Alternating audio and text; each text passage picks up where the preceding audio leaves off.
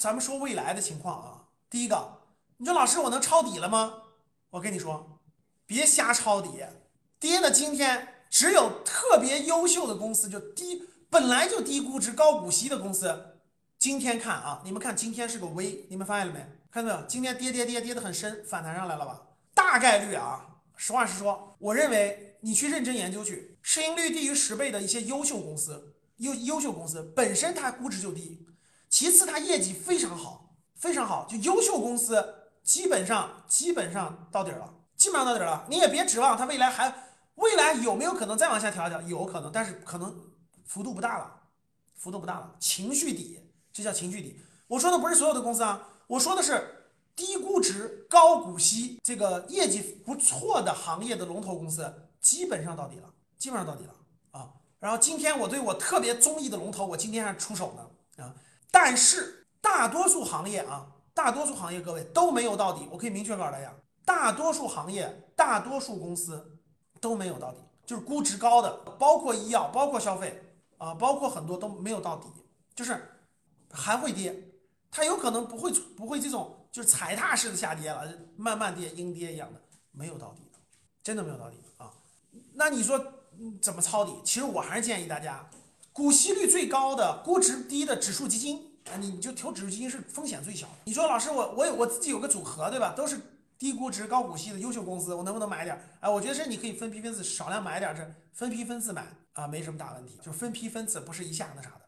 所以还是那句话，就是这几天的跌，其实也跌出了一些机会。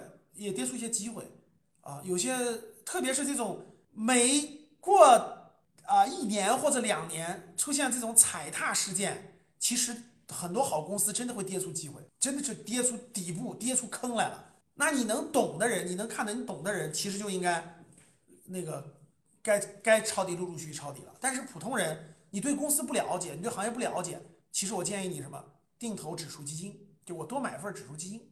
对吧？我我经常跟你们讲的比较好的指数基金，哎，我多买一份，对，多买一份，这是普通人比较合适的啊。比如有人说的酒什么的，我就觉得酒还是挺高的啊，还是挺高的。别乱抄底啊！第一件事，别乱抄底。各位，大概率美国，我早就说过了，美国进入熊市啊，这个已经是确定了。这两这两天已经确定了，就美国股市是进入熊市了，这个回调还没有结束啊。美国股市，美国的股市是进入熊市的，这个调整没有结束。还会慢慢下调，欧洲股市也进入熊市了，特别是因为俄乌战争，更进入熊市了啊，也是慢慢下跌的。大家想想，这个外部的这股市都是进入熊市，就是慢慢下跌，慢慢下跌的。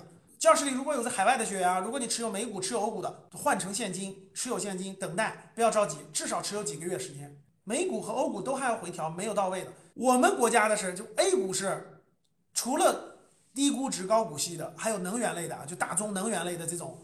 抗通胀的啊，能源类、资源类的以外，其他的还是缓慢下跌为主的，还是会缓慢下跌为主的啊！不要乱抄底啊，乱抄底不对，还是会缓慢下跌为主的，听懂了吗？